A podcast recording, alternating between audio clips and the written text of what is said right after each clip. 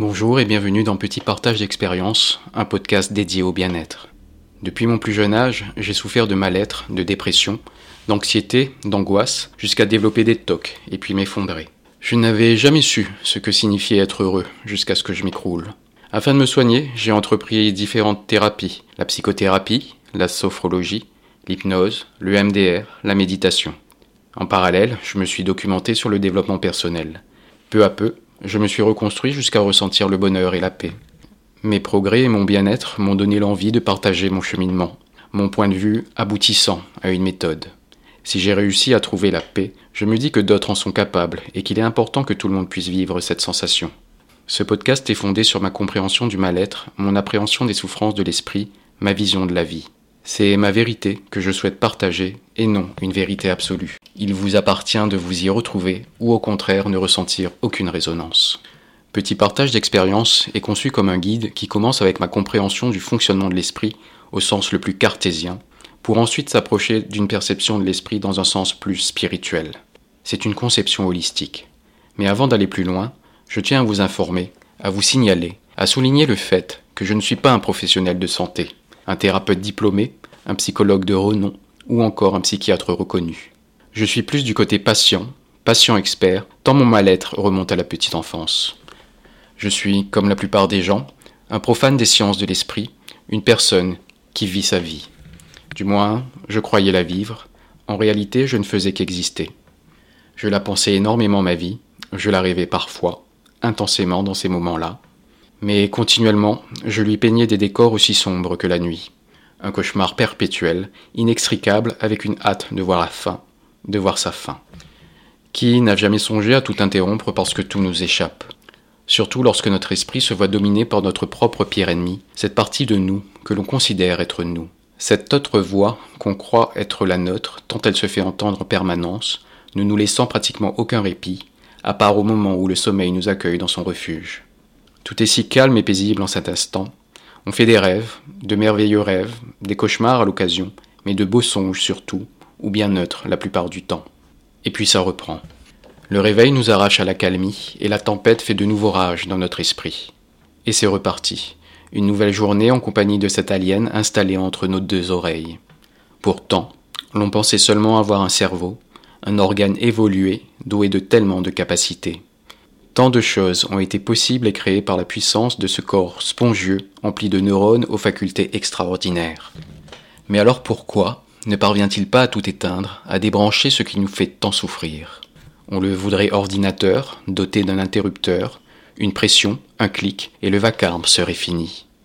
Depuis presque toujours, je l'ai cherché, cet inespéré bouton magique, et avec lui le contact lié au bonheur, celui avec un grand B, ce petit nuage duquel je ne redescendrai jamais. J'ai passé la majeure partie de mon existence à les traquer, et en même temps à ne plus les chercher, comme s'il s'agissait uniquement de chimères. Résigné à mon sort, seul dans mon coin, sans appeler à l'aide, j'ai tracé ma route. Pourquoi? Parce que, sans doute inconsciemment, j'étais persuadé que personne ne pouvait me porter secours.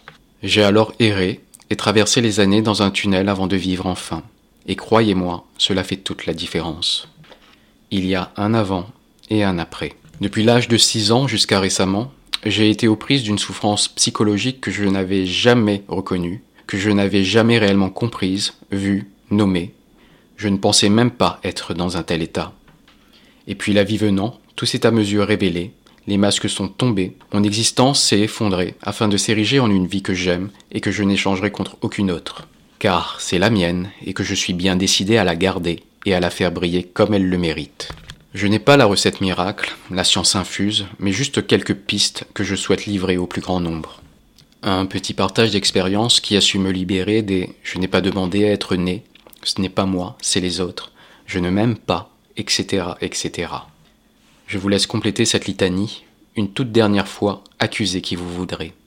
Et si à présent vous consentez à m'accorder une chance, à moi la personne qui n'a que pour diplôme sur ce point celui délivré par l'école de la vie, alors autorisez-vous à écouter la suite. À partir d'ici et maintenant, il n'y aura pas de retour en arrière possible. Lorsqu'on se lance dans cette aventure, on ne fait qu'avancer sans regarder dans le rétro, ou seulement pour constater le chemin parcouru et se féliciter d'y être parvenu. Attention, cette route ne sera pas simple, des obstacles surgiront, sous la forme d'un en particulier. la résistance.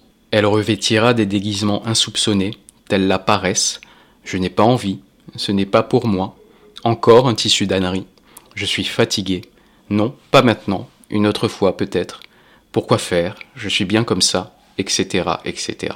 La liste est longue et sournoise, le déni se nichant partout.